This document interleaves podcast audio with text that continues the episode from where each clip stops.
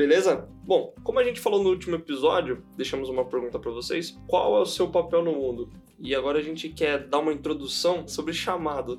Então, vamos ler o texto. É, voltando um pouquinho, lendo de novo desse texto que é muito incrível. João 1,19 diz assim: Os líderes judaicos enviaram de Jerusalém sacerdotes levitas para perguntarem a João quem ele era. Ele confessou sem rodeios: Eu não sou Cristo, disse. Nesse caso, quem é você? Perguntaram eles. É Elias? Não sou, respondeu. Você é o profeta? Não, respondeu ele outra vez. Então quem é você? Diga-nos, para que possamos dar uma resposta aos que nos enviaram. Que você tem a dizer sobre você mesmo? João respondeu citando as palavras do profeta Isaías: Eu sou uma voz que clama no deserto, preparem o caminho para o Senhor. Bom, a primeira pessoa que a gente é, que eu gosto muito né, de falar a respeito de propósito, de, de entender o papel do mundo, é sobre João Batista. E aqui a gente acabou de ler a respeito de alguns, algumas pessoas que, alguns líderes que que questionavam ele a respeito da própria identidade dele, de quem ele era, se ele era o Cristo, se ele era Elias. E uma das coisas muito incríveis é que João Batista ele tinha certeza daquilo que ele tinha nascido para fazer. A gente sabe que ele vivia no deserto, ele tinha um modo de viver totalmente diferente, comia gafanhotos e mel, esperando ver o cumprimento dessa, dessa profecia que era ver o Cristo. Então ele tinha essa consciência de quem ele era, de que ele seria a voz que iria preparar o caminho para o Salvador, para o Senhor. Ele tinha essa consciência, João Batista ele tinha essa certeza de qual era o papel dele no mundo. E ele exerceu isso muito bem até o último dia da vida dele, apontando sempre para Jesus. A palavra diz que quando ele encontra Jesus, quando ele vai batizar Jesus, ele fita os olhos em Jesus e ele, mais uma vez, ele tem o um entendimento de que de quem era Jesus Cristo e de quem ele era. E ele fala assim: Eis aí o, o Cordeiro de Deus que tira o pecado do mundo. Ele também se enxerga como que se ele não fosse nem digno de desatar as correias, as, as sandálias de Jesus. Então aqui a gente vê João Batista, ele é muito é, certo do, do que ele tinha que fazer aqui é, na Terra. Eu acho muito incrível a história de João Batista por isso. É um dos caras que eu mais curto por causa disso. Ele entendeu o papel dele, né? Ele teve a noção de que aquilo foi o papel dele, que ele ia fazer aquilo. Aquilo é o que a gente falou, foi a certeza dentro do coração dele. E hoje em dia a gente precisa buscar por essa certeza, a gente precisa é, querer ter essa certeza, mas não é ficando parado. Exatamente. Ele não era uma pessoa que estava parada, ele era uma pessoa letrada, ele era uma pessoa que estudava, uma pessoa que buscava conhecer Deus, né? Sim, é, é muito incrível saber que antes de Jesus começar o ministério dele, João Batista já estava loucaço no louco. Ele já estava exercendo aquilo que ele tinha chamado para fazer. Então ele já tinha entendido o que ele tinha que fazer. Ele batizava as pessoas no deserto. Ele dá a primeira palavra do evangelho. Exatamente. E, e, e essa é uma, e uma coisa que é muito incrível e que eu gosto sempre de falar é a respeito de que João Batista ele só pregou uma mensagem. O David fala muito sobre isso. Só pregou uma mensagem e era arrependendo-se. Ele não, tentava inovar, não queria ser inovador, né? Não. Ele só descobriu, traçou um foco e foi. Tipo assim, é nisso que. Eu, eu me, me achei nisso. Isso é muito legal, você se achar. Se encontrar. E foi em isso. Deus. Que, exatamente. E Não. foi isso que aconteceu. É, às vezes a gente tem essa, man- é, essa mania de, tipo, querer se espelhar muito nas pessoas. E, mano, pensa como era pesado pra João Batista pregar isso. E a gente sabe que tem a famosa frase dele, arrependendo-nos ou raça de livros, na cara de gente que, tipo assim, achava que. De qualquer um, mano. E imagina o peso desse propósito de João Batista. Imagina o peso do propósito de João Batista. E a gente consegue ver que o peso do propósito, ele é grande. Vai ser um peso assim, vai ser algo que você vai ser cobrado, não de Deus, mas sim do- das pessoas ao seu redor. Essas pessoas ao seu redor vão te cobrar porque vão te falar que você é louco, que você é muito radical, que você não não tá falando nada com nada, que não é aquilo, aquilo não é verdade, que isso é aquilo. Porque a galera olhava pra ele e falava assim, mano, você é louco, cara, o que você tá fazendo? Mas olha ao que, que ele deu o start. O start já começou desde o Éden, mas assim, olha o que o cara incendiou, né? Tanto que a forma que ele morre, que João Batista morre, é por isso. Pesado, né, É mano? pesado demais. É porque ele tava cumprindo o propósito dele. E ele ali, tipo, ele se viu num momento onde ele precisava defender algo. E foi que ali ele, tipo, pedem a cabeça dele. E é muito incrível porque quando a gente se submete a cumprir o propósito de Deus nas nossas vidas, às vezes a nossa cabeça vai ser pedida. Nem me fala. Então, Tem uma coisa, a sua cabeça é pedida, mas você não se importa com a sua cabeça. Exatamente. É um negócio muito. Mano, João Batista. É, eu quero até fazer uma indicação aqui pra vocês. Assistam The Chosen, que é uma série. E, mano, João Batista nessa série é louco, é incrível. Então, assistam, mano, é muito incrível. E, tipo assim. na- O nome da série vai estar na descrição. É. Ela tem um aplicativo da série, é de graça e é uma Sim. série muito top que eu não assisti ainda. Mas é muito bom e é muito incrível ver João Batista na série. Então, é, fica aí a indicação pra vocês. E Mas- partindo dessa loucura, né? é, o João Batista ele entendeu, bateu o pé e foi. Nosso segundo exemplo, ele já fez algo mais assim, mais radical. Só que o cara também é, mano, exemplo pra gente. Exatamente. E Pedro, cara. Pedro é alguém que eu Uau, também gosto muito de falar Pedro. sobre Pedro. Ele é o primeiro Ai, que. Ele é o primeiro. de- depois de Jesus, ele foi o primeiro a caminhar sobre as águas. Mas ele também foi o primeiro a afundar. Afundar. E, mano, é, eu acho muito incrível a trajetória de Pedro, porque ele era um cara totalmente inconstante. Eu vejo ele um cara impulsivo, um cara mais que tentava, entende?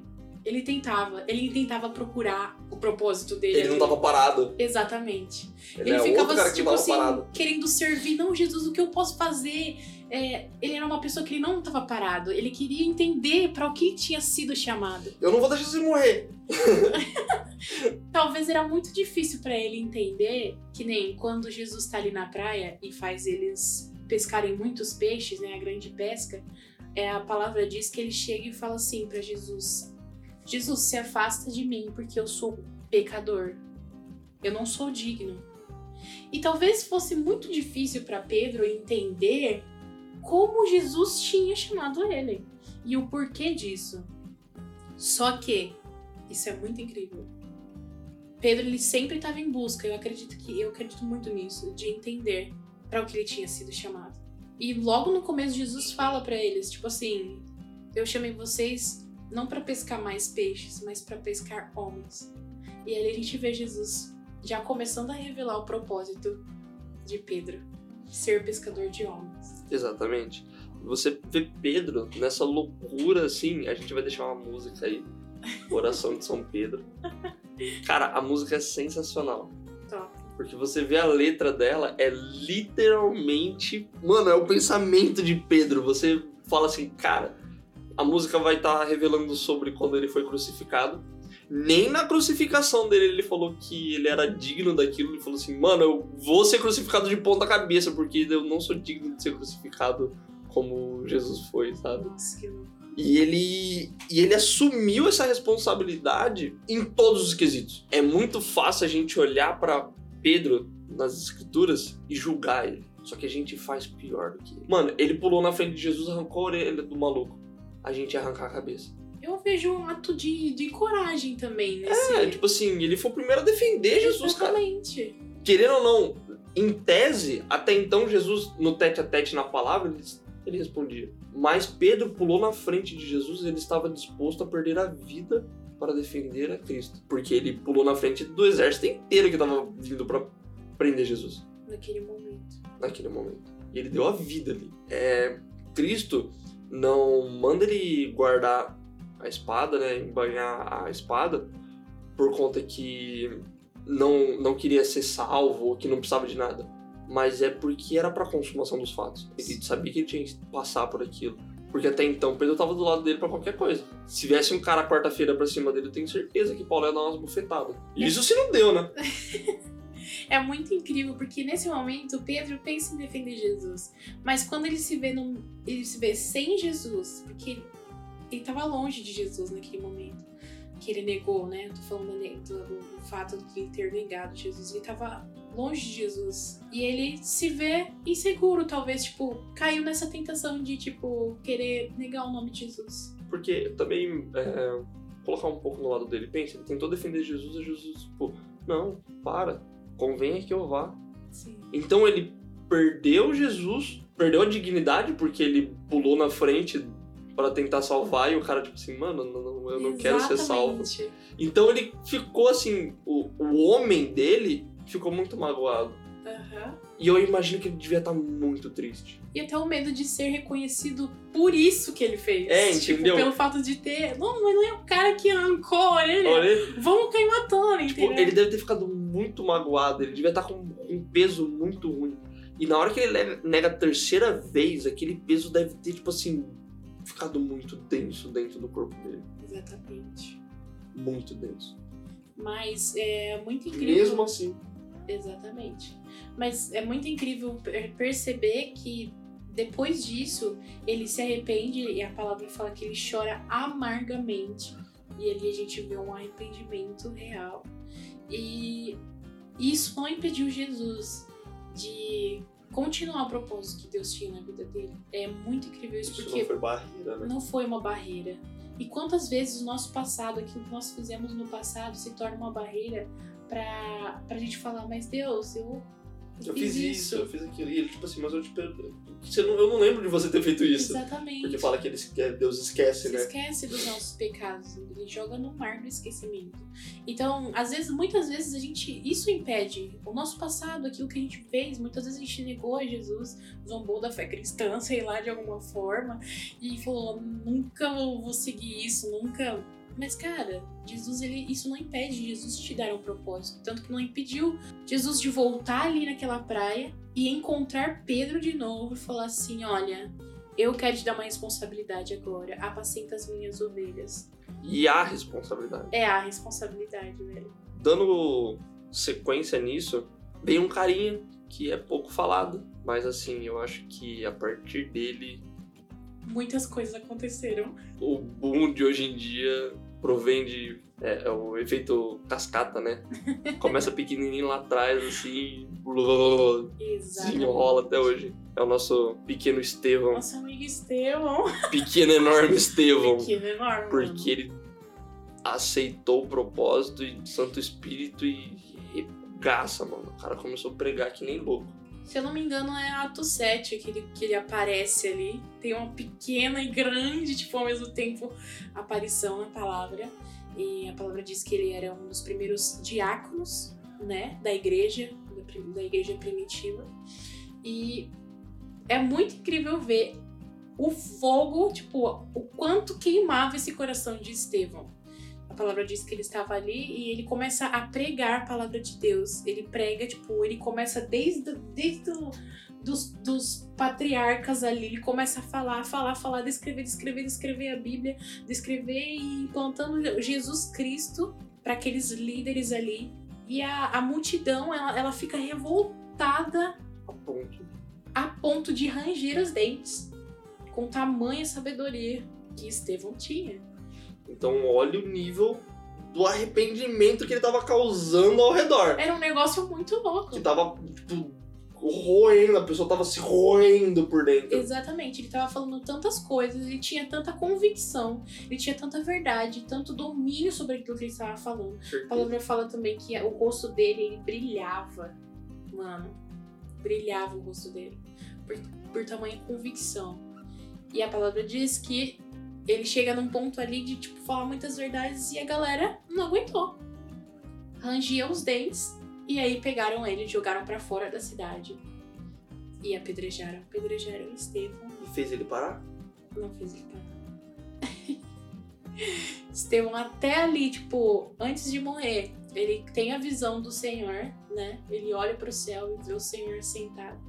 Ele fala assim, pai, não, perdoa eles. Eles não, não, são, não sabem o que eles estão fazendo. Eles, eles não, não coloquem neles esse pecado. Ele fala isso. E o propósito de Estevão foi. Se se a gente vê na- nas escrituras, o relato é pequeno Sim. comparado a outros. Mas teve um propósito tão gigantesco que destravou outros propósitos. E a gente já vai falar também a respeito disso que aconteceu. Que enquanto Estevão estava sendo apedrejado, as pessoas, a multidão, deixavam seus, suas capas aos pés de Saulo. E aí que começa a, a história aí, né, desse grande homem de Deus também. E Saulo? Saulo vendo aquilo, né? Também é- ele era letrado, cara inteligentíssimo da época. Ele falou assim, mano, vou caçar, vou caçar cristão. Vou virar matador de cristão. E saiu atacando geral, mano. Sim. Saiu atacando geral, velho. Eu vejo o filme, né? Uhum. Paulo, o apóstolo. Sim. É, Paulo, apóstolo de Cristo. apóstolo de Cristo, né? Paulo- é, sugestão de filme, Paulo, Paulo, apóstolo de Cristo. Você vê ele atacando, assim, no, no filme ele mata criança, ele mata mulher, homem, tipo assim, mano, ele sai matando. E no meio do caminho da estrada de Damasco, Jesus se revela pra ele. Sim. Na cara, assim, ó, pá! E aí, meu? E aí, irmão, que você tá me procurando? Fala, fala logo que eu tô aqui. Por que você tá me Por que você perseguindo? tá me perseguindo? Você é louco? Aí mudou a vida dele inteiro. Exatamente. Manda ele falar com, com Ananias, deixa ele cego. Deixa ele ser. Fala assim, a partir de agora tu é Paulo. Muda o nome, então assim, é mais intenso. E com isso a gente conhece nosso grande amigo Paulo, assim, que eu me compadeço. Porque ele foi alguém que ele literalmente mudou a vida inteira dele. Ele entendeu o propósito dele em um nível tão profundo da alma dele que as pessoas tinham medo dele, mas ele ainda é, transbordava amor. Sim. Ele chegava na cidade e a galera falava assim: Chegou o Paulo. Não era esse que matava os cristãos? Agora ele está do nosso lado. E o que ele faz? Ensina. Porque assim foi é, como Deus me disse. E o pessoal, não, mas esse não é apóstolo, ele não andou com, com- ele não andou com Jesus, ele não andou com os, Os outros, apóstolos. com os outros apóstolos. Mas eu sou apóstolo escolhido por Deus. E ele tinha essa certeza. É, isso é um negócio muito louco, porque aquilo que as pessoas diziam sobre Paulo não teve efeito dentro dele. É muito legal, porque as, as opiniões, as, aquilo que os, os bochichos, tipo, alheios, não fez nem cosquinha naquilo que ele. Por quê? Porque ele tinha tido um encontro pessoal com Deus, com Jesus. Mano, não existe nada, de verdade, falo aqui, não existe nada que pode derrubar, que pode apagar, que pode, sei lá, quando a gente tem um encontro real com Jesus. Quando a gente tem um encontro real com Jesus, as pessoas podem falar, tipo, do nosso passado, podem falar a nosso respeito, podem falar o que for. A gente sabe que quem nos chamou, quem nos escolheu, foi ele. Isso é legal falar, porque que nem a Letícia acabou de falar, citar agora. É, nada daquilo afetava ele. E quando as pessoas tentavam impor o nome dele em algo, ele falava assim: opa, pera lá, eu não batizei ninguém no meu nome. Eu não faço nada pelo meu nome. Eu nem me julgo! Porque o único digno de, me julgar é Cristo, é Deus. Nem ele se julgava. E as outras pessoas julgar ele não era nada. E o real encontro com Cristo é isso. É você conseguir olhar para o seu passado e falar aquilo. E falar, literalmente, aquilo é passado. Porque as pessoas pregam que tem um real encontro com Cristo. Pregam que estão indo na igreja, que leem a Bíblia, que conhecem isso, conhecem aquilo. Ah, não, porque eu nasci na igreja. Só que qualquer coisinha que ela faz de errado, se você colocar o dedo ali, explode. Sim. Ela não... Eu creio que Paulo tinha tranquilidade de falar do passado dele. Não que era uma coisa que ele falava. Mas se alguém tentava atacar, ele provavelmente contestava, tipo assim, não, realmente eu fiz. Realmente eu fazia isso. Só que eu tive um encontro real com Cristo. Sim. Ele me chamou, Ele me chamou. pessoalmente. Você entendeu? E o que, que vai mudar essa experiência, velho? Nada. Nada. Foi um negócio surreal que ele teve ali. E não importa a sensação que você tenha. Porque imagina pra Ananias. Beijo, Fernanda. Sempre, né? Imagina pra Ananias. Falaram pra Ananias: Irmão, Saulo tá vindo aí, ele quer falar com você. Deus se revelou, né, pra É. Ananias. E falou: olha, você vai Receber receber, Saulo. ensinar e orar pra É. que voltasse a visão. Um cara, aí, meu Deus. Ah, imagina Ananias escutando isso falando assim: Não pode ser verdade. Não, não, isso daí não. Não. Vocês são crente, não. E ele ficou tipo, ó, eu, eu imagino meu. o medo, tipo assim, o cara que tá matando geral É, tá vindo aqui pra tá falar vindo aqui. comigo. Olha só, velho. Aí Deus fala pra ele, mas é porque eu vou mostrar pra ele. Esse é um vaso escolhido por mim. E eu vou mostrar pra ele o que é sofrer pelo, pelo meu nome. Mano, E Ananias deixa o medo de lado. e esse é um grande propósito de Ananias. Assim como foi o de Estevão na vida de Exatamente. É um pequeno relato que a palavra diz, mas que tem um grande significado, sabe? É muito importante a gente é, olhar, tipo, para isso, para esses pequenos, pequenos relatos dessas pessoas, mas que tiveram, assim, uma coisa que eu sempre ouvi dizer. Muitas vezes você não vai ser um Billy Graham, você não vai ser Paulo ou João Batista, tipo, ter um ministério assim, um propósito assim, gritante, Gritante. tipo, meu. É, Pedro mesmo, na primeira pregação dele, é, converteu milhares. Mas, cara, Deus pode me fazer alguém que vai te aconselhar, que vai aconselhar um Billy Graham da vida, que vai, sei lá, discipular alguém, que vai se tornar isso, entende?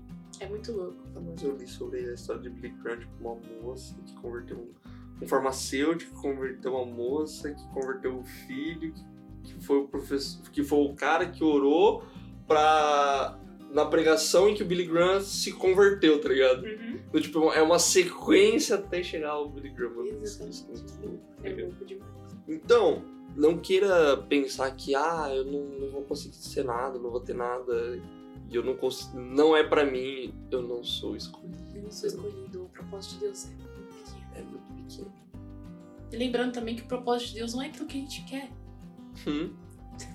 Você acha que Moisés queria a responsabilidade dele? Eita, glória. É. Porque foi literalmente assim. Moisés lá, vivendo tranquilo, né? Esca- Tranquilo não, né? Ele tava fugindo, Tô né? fugindo. Tava fugindo, daqui a pouco vem um matinho pegando fogo, assim, cara, que negócio. Ué, pega fogo, mas não Pega queima. fogo, mas não queima? Como assim? Chegou perto assim, ô, arranca a sandália dos seus pés. Aí, tipo, hã? arranca a sandália dos seus pés que onde você vai pisar é santo, irmão.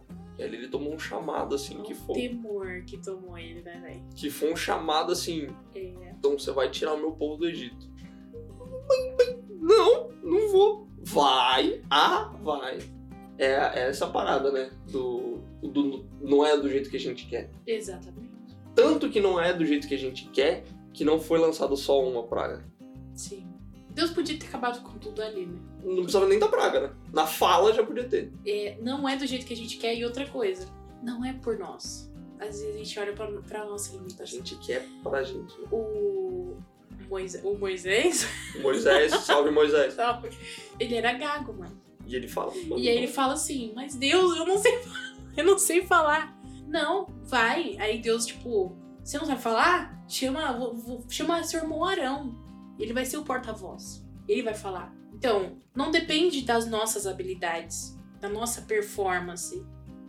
Não depende de nós.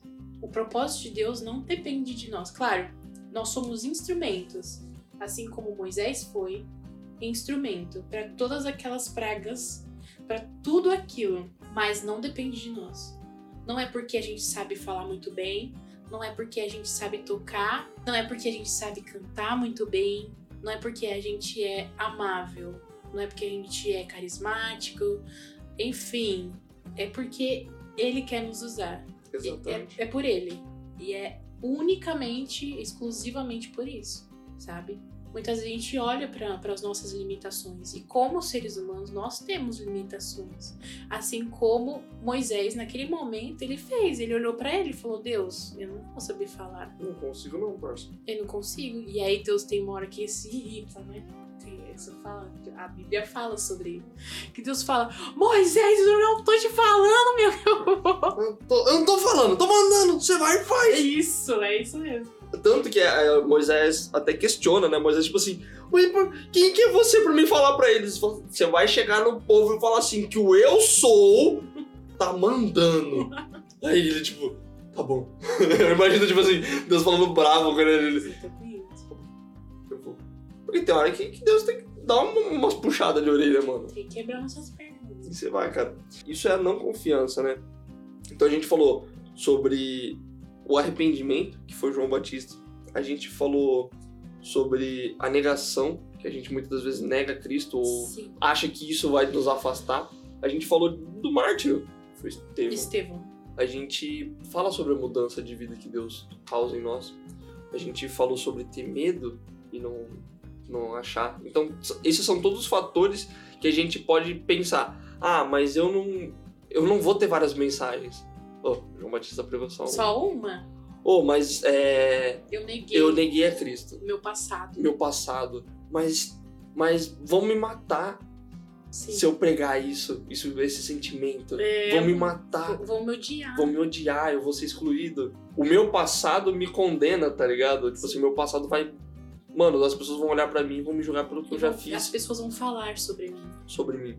Ah, eu tenho medo de fazer isso, que eu não sei se eu sou capaz. Ou você até fala, eu não confio nisso, eu não confio em, nem em mim mesmo, que foi o caso de Moisés.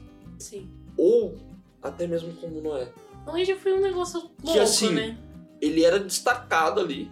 Deus encontrou um homem encontrou justo. um homem justo e falou assim: Cara, você vai fazer um barco pequenininho, assim, ó, uma arca pequenininha, assim, ó, só pra caber todos os animais que você conseguir encontrar. Noé foi diferencial, porque ele olhou todas as limitações dele, porque ele tinha limitações. Sim. Eu acho que ele nunca tinha feito uma arca.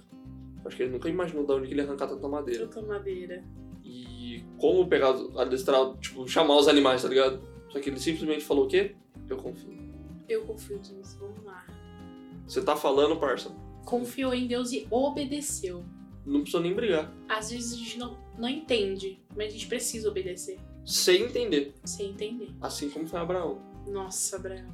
Quando Deus pede ali aquilo que ele tinha de mais precioso. Ele, tipo, sem entender, mas fala. Assim como o senhor deu, o senhor tem total direito de tirar. Então, É melhor, ele fala, é melhor obedecer do que sacrificar. exato. Ah, meu pai do céu, muito louco isso, velho. melhor obedecer que sacrificar. Então, às vezes a gente precisa obedecer sem entender. Noé fez isso, Abraão fez isso. Todas essas pessoas que a gente citou fizeram isso. E o nosso destaque maior, nossa estrelinha de ouro, não tinha como não ser para. Jesus! Jesus. Que ele, desde a Desde- da meninice dele, Obedeceu. Já tava dentro das sinagogas ensinando, já tava Nasceu quebrando o pau já. propósito, com tipo Instalado. sangue. É sangue nos olhos, Sangue é a expressão, olhos. não, é o propósito nos olhos. Ele já nasceu assim. Já nasceu fervendo, rapaz. Exatamente. Sem espírito, já tava com espírito.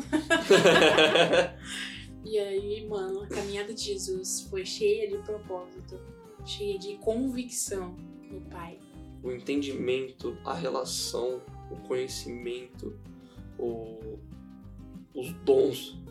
Sim. Nem, nem se fala né, dos dons. De tudo que ele fez, o ideal, né? A consumação dos fatos. Sim. Que tudo, se- tudo do Antigo Testamento vertia para ele. Tudo foi uma caminhada até ele. Não teria nada sem ele, porque ele estava na criação. Ele é um com Deus. Então, todos esses são, são propósitos, são pessoas que entenderam o seu chamado, entenderam O seu papel no o seu papel no mundo. E aí você olha pra gente e fala assim: Mas João, mas Letícia, isso é só na Bíblia.